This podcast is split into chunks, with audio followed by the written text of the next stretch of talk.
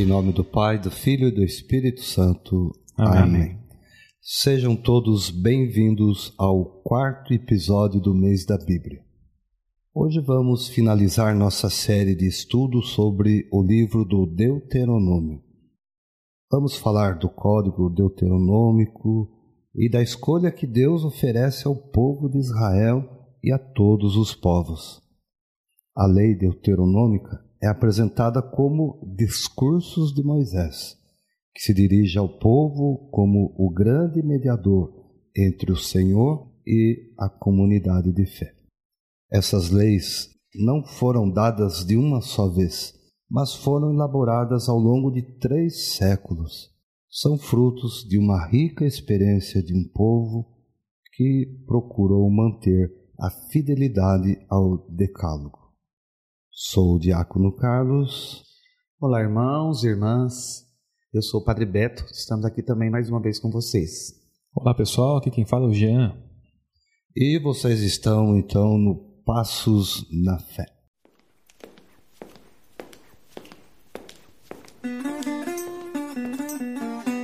Passos na Fé. Toda semana um conteúdo diferente, um novo jeito de caminhar na fé. Código Deuteronômico encontra-se eh, entre os capítulos 5 de do, e o 12 a 26. Ele reconhece as fragilidades sociais e se propõe a proteger e cuidar dos necessitados por meio da prática da caridade, principalmente com aqueles grupos sociais que não tinham mais apoio da família, nem o direito de acesso à terra. A gente está finalizando então o estudo do livro do Deuteronômio, pôde perceber que ele é importante no sentido que Deus quis preparar um povo para entrar na terra prometida. Quis deixar também uma, um código de ética, de conduta para esse povo. Mas é preciso a gente realmente entender como que é, é, foi, como que era importante esse código né, para o povo de Israel. O que seria então esse código deuteronômico? Bom, as leis apresentadas no Deuteronômio não são completas, pois faltam aspectos importantes na vida em sociedade, como danos civis, contratos matrimoniais, regulamentos comerciais, etc. Mas refletem toda a sabedoria de um povo que se deixa conduzir pelos princípios morais de justiça e retidão. Distanciar-se da justiça corresponde igualmente a afastar-se de Deus, conforme está lá em Deuteronômio 16, 18 20. O cuidado com o empobrecido é um tema muito importante neste Código de Leis. O estrangeiro, o órfão e a viúva pertencem ao grupo social de pessoas empobrecidas que dependiam dessa proteção para sua sobrevivência. O sistema sociopolítico da monarquia em Israel, ao longo do primeiro milênio, assim como os povos vizinhos em termos sociais e econômicos, funcionava segundo a lógica dos modos de produção tributária e, gradativamente, a terra passou a ser um bem muito disputado. Com a introdução do tributo pelo Estado monárquico, aos poucos ocorreu o empobrecimento das famílias. Os impostos eram cobrados em espécie, serviço militar e trabalho forçado. As transformações sociais ocasionadas pelo sistema estatal provocaram um processo de empobrecimento contínuo. E nesse contexto que surgem as categorias marginalizadas como o estrangeiro, o órfão e a viúva.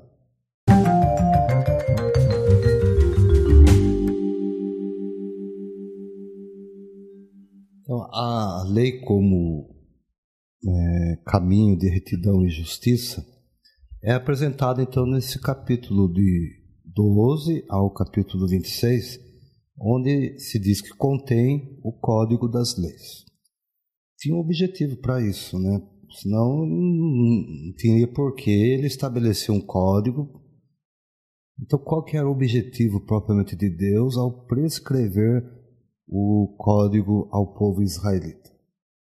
Bom, então o, o, o bloco do, dos capítulos 12 até o 26, lá do Deuteronômio, ele é chamado de Código das Leis. Esse conjunto de leis está em, em sintonia com toda a teologia do livro, que expressa o profundo sentimento do, do povo israelita de que a terra é dom de Deus ao povo escolhido.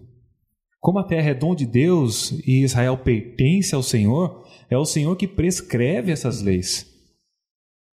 Ele é o único soberano do seu povo escolhido. As leis que amparam os três grupos de pessoas escolhidas, o estrangeiro, o órfão e a viúva, recordam a atenção de Deus para o povo escravo, pobre, marginalizado e estrangeiro lá no Egito. E a gente pode conferir lá no Deuteronômio capítulo 6, versículo de 20 até o 23. O bem-estar da sociedade israelita, seja no sentido religioso, seja no sentido social, depende de sua observância nos preceitos do Senhor. No entanto, tais preceitos devem ser observados não como um compacto social ou apenas para garantir a ordem social, ou ainda porque são impostos arbitrariamente do alto, mas porque são justos e corretos. O que se espera de Israel é a sua observância como expressão do sentimento de gratidão e de obrigação moral para com o seu autor, que o escolheu e redimiu. Então pegue lá no Deuteronômio 6, 24 a 25 e confiram o que eu acabei de falar para vocês. O povo de Israel, eles tinham muito orgulho da sua constituição enquanto povo mesmo, né? Eles acreditavam assim que Deus havia escolhido, é, oferecido a sua lei para outros povos, né? e o povo havia acolhido a lei de Deus, né? Então eles tinham muito orgulho, né, de ter a lei como preceito a ser seguido. Interessante que você fala de um grupo social aí bem é, característico, que é o estrangeiro, né, o órfão e a viúva. E na lei vai estar justamente dessa forma, em primeiro o estrangeiro, órfão e a viúva. A gente vai ver o porquê disso, né? Por que, que Deus pede para cuidar desse grupo em particular? A ideia do código da lei, né, que era um código socioeconômico, né? não é aqueles códigos das leis morais né, que a gente conhece, né, que são 633 leis né, que eles deviam observar, algumas positivas, outras negativas, que também vai falar um pouquinho, mas no sentido que carecia de um cuidado especial. E esse grupo então era formado aí pelos estrangeiros, pelos órfãos, mas assim, qual, qual era a condição desse grupo naquela sociedade? Bom, então assim, no, no final da monarquia de Judá, lá no século sétimo e sexto antes de Cristo, cresceu o, cresceu o número de estrangeiros, né, devido à atuação militar do Império Assírio, né, que dominou ali os povos vizinhos, ampliou suas fronteiras e adotou uma política de deportações do povo que eles estavam dominando. Parte dos estrangeiros eram provenientes lá do antigo Reino do Norte. Né? Nesse cenário, a situação socioeconômica do Giro era desconfortável, pois não tinham direito à posse de terra por herança, Portanto, os conflitos militares entre os diferentes povos da região eram uma das principais causas da, da migração forçada de Israel. Né? Então, a situação da, da mulher na sociedade patriarcal israelita era de total dependência econômica, né? pois somente os homens eram atribuídos os direitos da posse da terra, né? funções, até por funções jurídicas e sociais. Tá? O direito das esposas, filhos e filhas eram garantidos somente enquanto o marido, chefe de família, estivesse vivo. No caso da morte do chefe de família, a viúva e os órfãos eles perdiam o amparo e a proteção socioeconômica, né? sobretudo porque a viúva não tinha direito de herdar os bens do marido. Assim, a marginalidade da viúva tinha estreita ligação com o órfão, pois ambos ficavam à mercê dessa solidariedade social.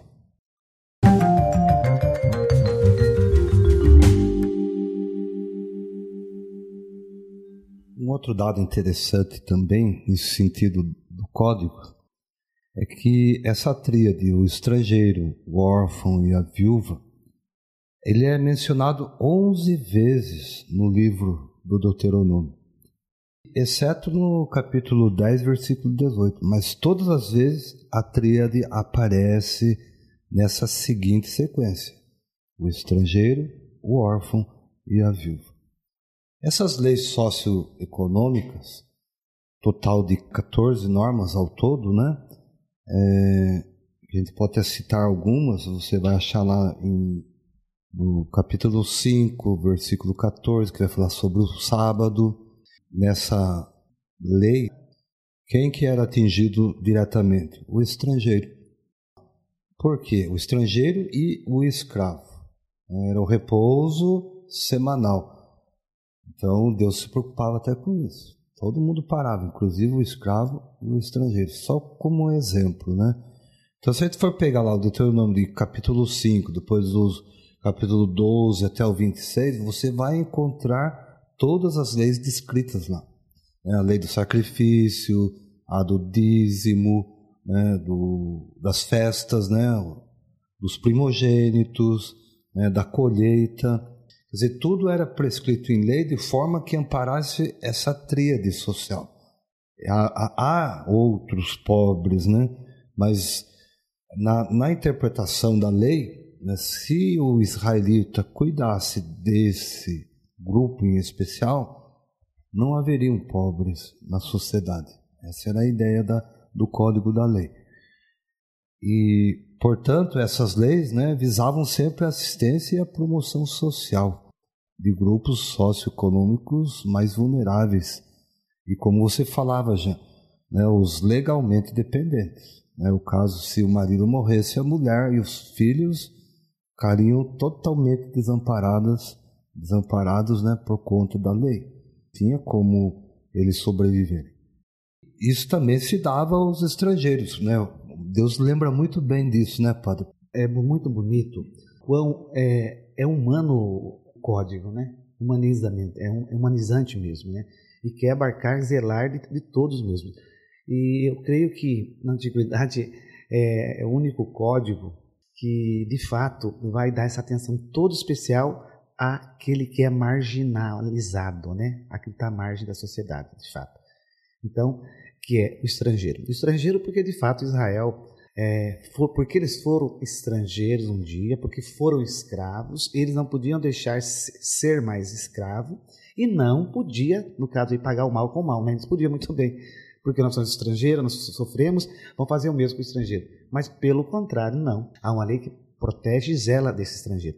Né? Embora ele não era considerado como cidadão, né? mas ele tem, ele é abarcado nas leis também.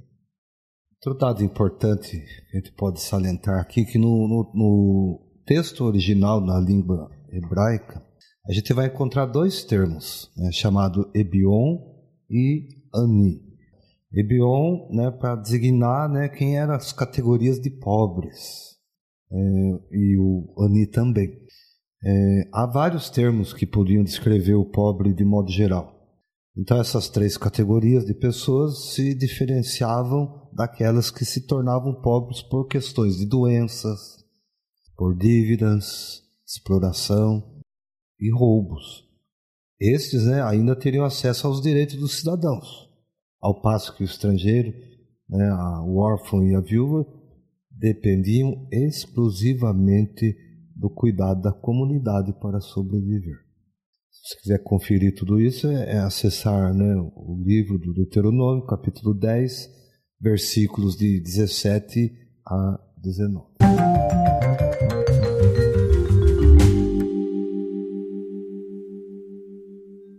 A proposta de Deus é que houvesse o cuidado com essas classes, e não havia então pobres na sociedade israelita.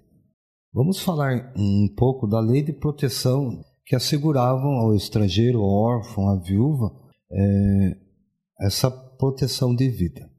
Bom, a, as leis deuteronômicas requerem uma rede social de iniciativas para proteger e assegurar a todos os que vivem na terra, dom de Deus, os direitos básicos de liberdade, igualdade e fraternidade.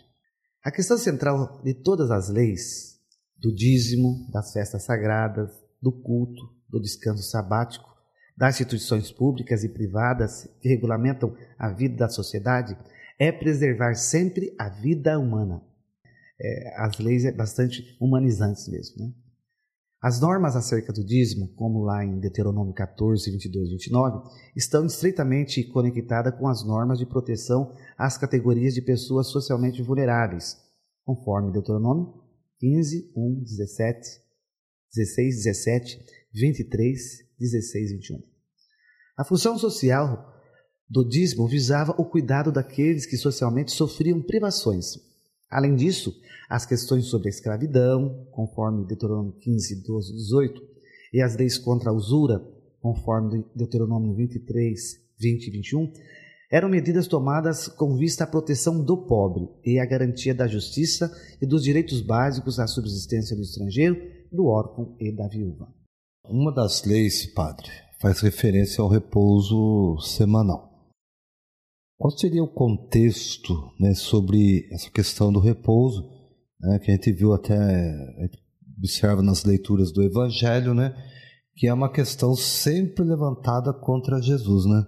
Jesus curando em dia de sábado, Jesus fazendo o bem em dia de sábado, mas em que contexto a lei foi aplicada, né? Bom, é, o repouso semanal, como lá no livro do Deuteronômio 5,14, sobretudo naquela sociedade agrária, era fundamental não só para o descanso, mas para a convivência comunitária.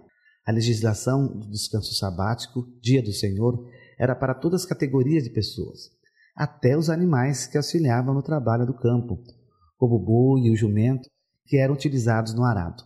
Tinham direito ao descanso, todos. Assim, o descanso no dia do Senhor promovia a igualdade, pois era um benefício que não excluía ninguém. E o estrangeiro que migrou para dentro de Israel é lembrado, mesmo não sendo um cidadão com plenos direitos.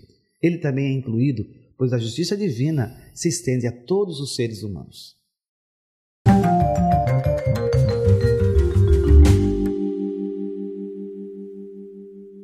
Então a lei fazia referência ainda às festas sagradas, né? A gente vai encontrar isso lá em Deuteronômio 16, de 1 até 15 e estão em sintonia com a eleição de Israel como povo escolhido do Senhor. É, embora na teologia do Deuteronômio toda a terra ela é sagrada e considerada em si um santuário, é o Senhor, o único soberano de Israel, quem escolhe os lugares para se construir os altares, né? bem como as normas de sacrifício. O tempo das festas sagradas são momentos de trazer os frutos das colheitas para os pobres, os indigentes, os escravos, os migrantes, os órfãos e as viúvas pudessem ser beneficiados pela por essas oferendas. Sobre a festa, são duas citadas lá no código: a de Pentecoste, ou das semanas que era festa móvel, né, que não era festejado um dia fixo, o quinquagésimo Pentecostes em grego, né, é, o dia é aquele no qual uma região se inicia a colheita dos cereais e a outra é a festa das tendas, celebrada durante sete dias no santuário central em Jerusalém, em honra a Iavé. Né, ela integra, irmana e, e confraterniza os mais variados grupos da sociedade israelita. A, a festa ela ocorria no outono do hemisfério norte, né, nos meses de outubro e novembro no final da colheita mais importante do ano. Ela era chamada a tua festa, isto é, a festa de ação de graças por excelência do casal agricultor. Aí tem um dado interessante, que é bom a gente abrir um, até uma conversa nesse sentido, porque a cada 50 dias havia uma colheita numa, numa determinada região né, da terra prometida. E por lei, pelo código, né, as pessoas levavam o excedente, né, para ser distribuído para esse grupo, né, o estrangeiro, a viúva e o órfão. E além, né, era uma festa. Cada 50 dias eles se reuniam para agradecer pela colheita, pelo plantio, pela e, e havia ainda a festa das tendas, né, como você falou já, que era realizada né, no final de sete semanas, né que era uma festa maior ainda, era a festa das festas, a tua festa, né? Com a mesma ideia. O agricultor levava, né, para deixar lá em praça pública, de modo que aquelas pessoas, as viúvas, os órfãos, pudessem né, ter alimento para se manter. Pentecostes também, Carlos, é, a origem dele realmente É quando uh, eles saem do Egito, é, eles caminham 50 dias né, até chegar no Monte Sinai. E é a festa primeira onde Deus entrega a lei para Moisés. Sim. Né? É um povo intimamente ligado com a terra, dependendo da terra, né? E é um povo extremamente agradecido a Deus por isso. Né? Então, a, a Israel é, é um povo da festa. E são festas litúrgicas, né? Sim. Eu falava no outro episódio também que, de fato, não dá para pensar Israel sem Deus, né? Não dá para pensar. Eles tinham muito em, em si, né, padre, essa questão do de Deus estar no meio deles sempre. Não, eles foram um povo constituído por Deus. É. Né?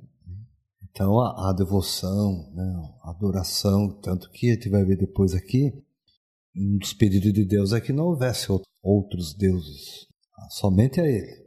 Esse é o que nós vimos lá né, no outro episódio, né, o Shema Israel, né, ouve Israel. Então isso era muito comum. E como o padre falou, era um povo que gostava de festa, mas celebravam o bem. Exatamente. Né? Então não era é, festejar por festejar. Eles tinham um motivo.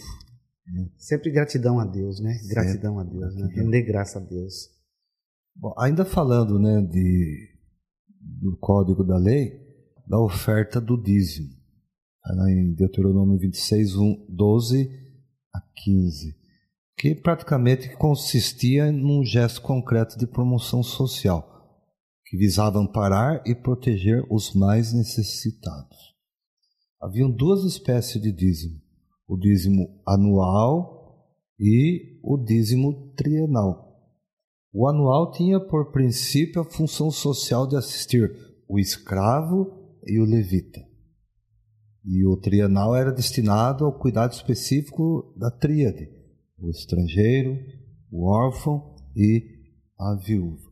Então, cada família de agricultor devia entregar parte da colheita no portão da cidade, lugar público onde todas as categorias de pobres que não tinham direito à terra.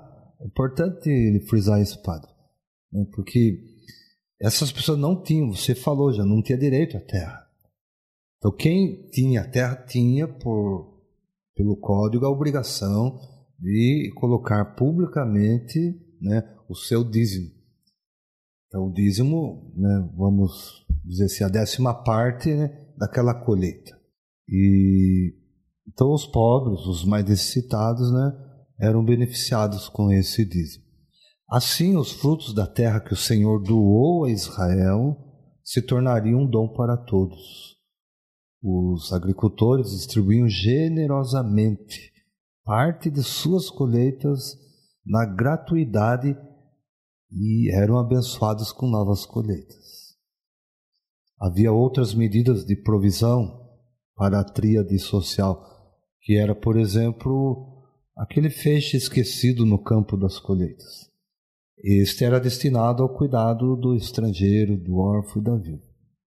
Então, dessa forma, a lei deuteronômica ela vai sempre fomentar o quê? A partilha solidária, que é a base do dízimo até hoje, né, padre? É. O nosso dízimo não é para manter a igreja propriamente a igreja física, mas ela seria destinada realmente à igreja como o povo de Deus reunido, onde, assim como no povo de Israel, há pessoas pobres necessitadas. É o dízimo como função social. E é, nós, né, de fato, Carlos, trabalhamos com a pastoral do dízimo, né? De fato, a gente tem que pensar muito bem nisso, né? Mesmo. Né? É, a gente devia dar o dízimo mesmo para fazer a solidariedade. Parte desse dízimo para a solidariedade mesmo. É uma Sim. dimensão do, do dízimo. Né?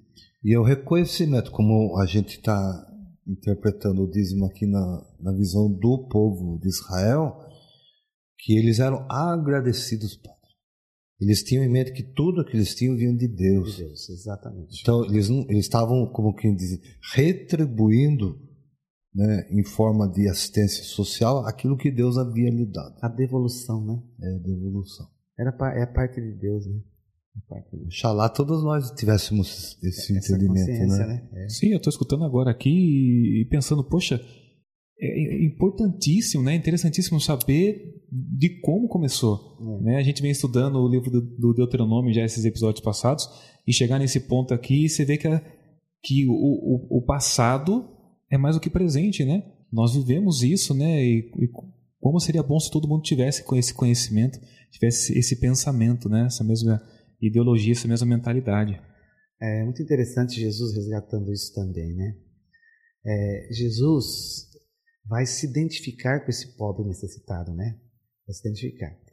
É, a ponto de dizer assim, né? De fato, o que, tudo que a gente faz para o irmão é para ele mesmo. Né? Então Jesus vai pegar firme nessa, nessa questão.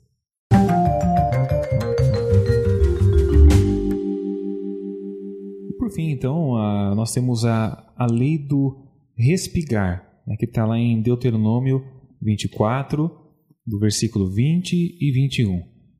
Esta lei ela consistia em deixar parte dos frutos da terra para os três grupos sociais que a gente está falando, né? estrangeiro, órfão e viúva.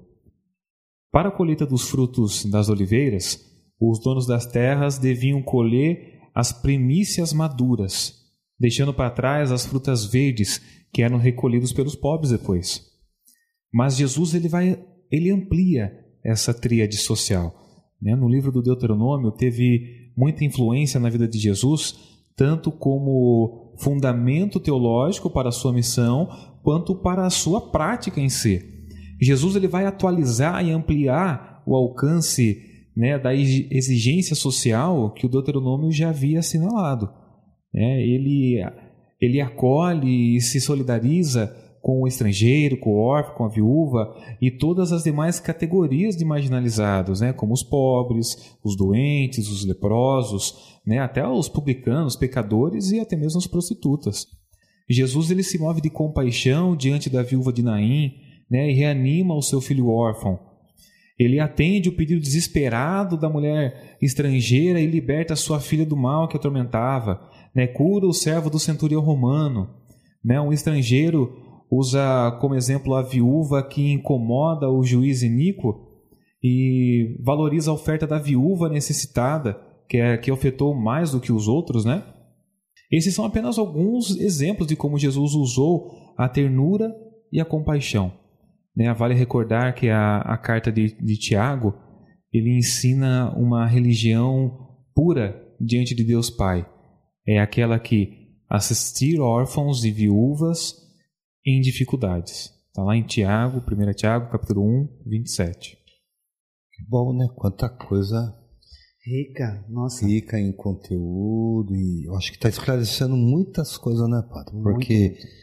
se falar, ah, mas Jesus curava estrangeiros, Jesus curava viúva, ressuscitava né, filho de uma viúva, é justamente para mostrar assim que a lei, Padre, infelizmente, no decorrer dos anos, né, a, o povo não seguiu a lei, né? Não. Eles desvirtuaram por várias vezes, Desvirtuado muitas vezes. né? muitas e muitas vezes. Não só desvirtuaram, que acrescentaram mais, né? Muitas outras. leis, né, que, como eu falava no início, 633 leis, né, sendo que, Entre prescrições e mandamentos. né, sendo entre elas positivas e negativas. Por exemplo, 365 negativas e 248 positivas. Quer dizer, e a positiva necessariamente não quer dizer que seria boa. As negativas sempre vão com- começar com a palavra não. Não pode tocar o esquife, não pode trabalhar no sábado, não pode isso, não pode aquilo. né? Você tem que lavar as mãos, os pés, a lei do puro, do impuro. E Jesus foi colocando um novo olhar sobre tudo isso, Padre. Exatamente. Ele não veio abolir, mas ele, ele dá um salto qualitativo e quantitativo, Né? na verdade, na lei, né? Quer dizer, ele vai, vai mostrar né, para os fariseus, publicanos, doutores da lei, né, que a lei maior é a lei do amor. É que E a lei tem que estar voltado para a vida, não a lei em si mesmo, né? Bom, estamos é, nos capítulos finais do Deuteronômio. Nele, Moisés, no seu terceiro discurso, ele colocará uma questão muito importante ao povo. Escolhe, pois, a vida. Deuteronômio 30, versículo 11, 20. Qual a razão deste imperativo de Deus e qual a preocupação de Moisés? Ah, é belíssimo, né? Escolhe, pois, a vida. Né? Bom, lá em Deuteronômio 30, 14, o Senhor diz então: Pois esta palavra está bem perto de ti, está em tua boca, em teu coração, para que ponhas em prática. O livro do Deuteronômio é, antes de tudo, uma advertência ao povo de Deus. Mediante as palavras de Moisés, que é o personagem central de todo o livro, são recordadas ao povo algumas mensagens importantes. Vamos lá então recordar alguns. O povo entrando para tomar posse da terra que o Senhor, em juramento, prometeu aos pais. O povo deve procurar o Senhor, seu Deus, e ter respeito pelo seu nome. O povo deve conhecer e seguir as leis, normas e mandamentos recebidos de Deus para ter a vida, a felicidade e a bênção. O povo deve ser fiel e servir ao Senhor, o Deus que os libertou da escravidão do Egito. Antes eram escravos do Faraó, agora são servos do Senhor. E o povo torna-se um povo livre e agora deve ser capaz de escolher o projeto de vida oferecido por Deus. Então, né, padre, a gente vê que o povo está próximo então de tomar posse dessa terra prometida. E essa é a proposta de Deus, que observem certas condutas. Quais seriam essas condutas propriamente? Bom, então o povo deveria observar alguns princípios que iriam nortear a sua convivência. Tipo, seguir a lei, a Torá, servir ao Senhor, evitar outros deuses, caso a idolatria. Dessa forma, todo o livro encaminha para o que está escrito em Deuteronômio 30, 15 e 20. Escolher entre a vida e a morte, a felicidade e a infelicidade, a bênção e a maldição. Somente dessa forma se construirá uma relação harmoniosa com o Deus que os libertou da escravidão e uma relação fraterna entre irmãos. O Código da Aliança e as leis que são ordenadas visam prometer o equilíbrio social e a proteção dos grupos mais fracos na sociedade. No capítulo 30 do livro do Deuteronômio, encontra-se emoldurado na terceira parte do livro que trata da conclusão da aliança.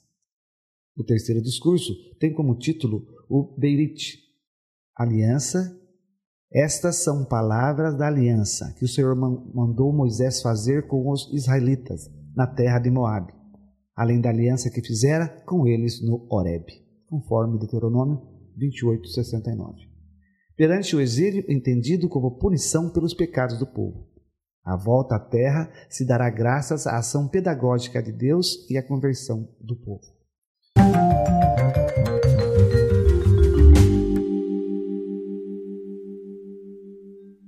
Na escolha proposta por Deus, existem alguns apelos, principalmente a observância da lei. É, a gente encontra alguns acenos né, no livro do Deuteronômio, o, ao apelo à conversão, à fidelidade ao projeto de Deus. Então, esses ensinamentos sobre obediência ao mandamento ou à lei que está ao alcance de todos. A escuta desse mandamento possibilita caminhar na liberdade. Agora, a lei, pedagogicamente, é como um guia, uma instrução para o povo.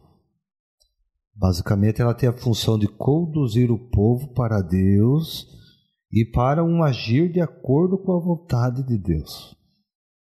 Então, o autor do livro, ele acentua que esta lei ou mandamento não está longe do povo, está bem próximo, ao seu alcance.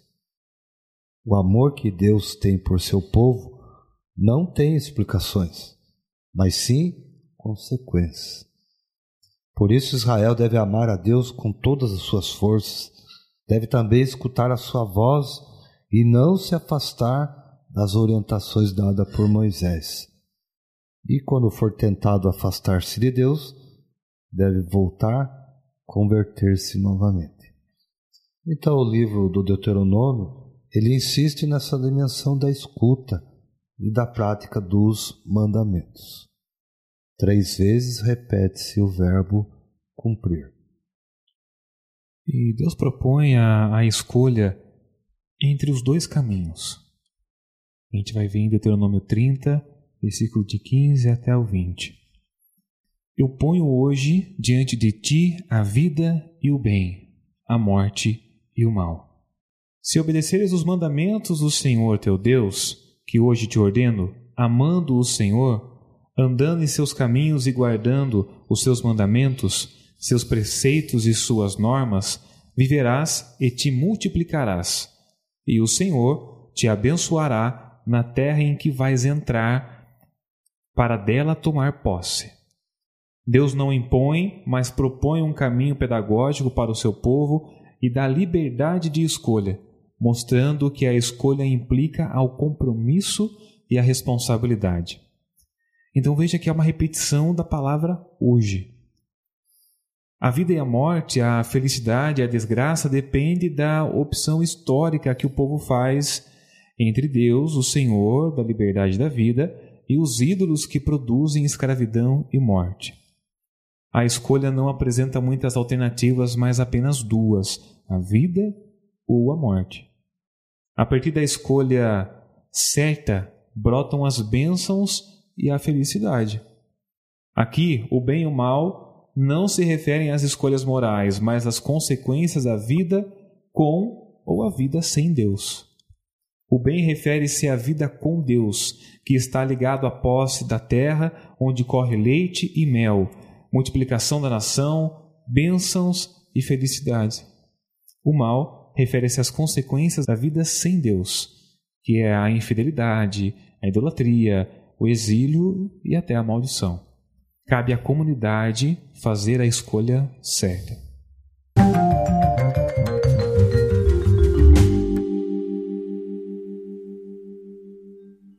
Finalizando, Padre Jean, quem nos ouve, é, essa série de quatro episódios né, do mês da Bíblia. Nós vimos, né, de forma sintética, obviamente, e essa era a nossa proposta, de trazer até ao nosso povo, da nossa paróquia, quem nos ouve também pelo Brasil afora, até o mundo afora, né, a importância desse livro, não só no Antigo Testamento, mas também no Novo.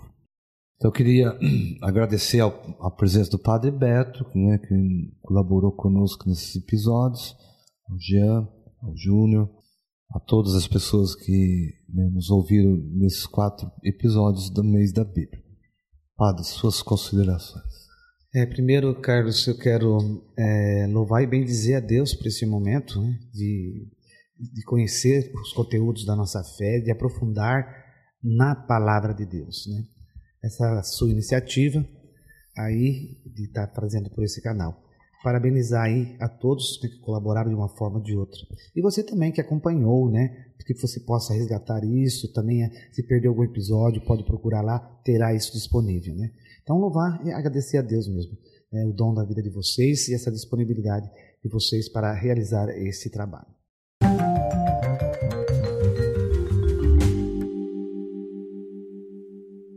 Bom, pessoal, vamos para os nossos avisos então. É, queria dizer que nós finalizamos aqui, é claro, uma série de quatro episódios, mas o podcast vai continuar. Tá? Então, semana que vem temos mais episódios com outros temas e a gente vai seguindo aqui, que muita coisa boa está vindo por aí.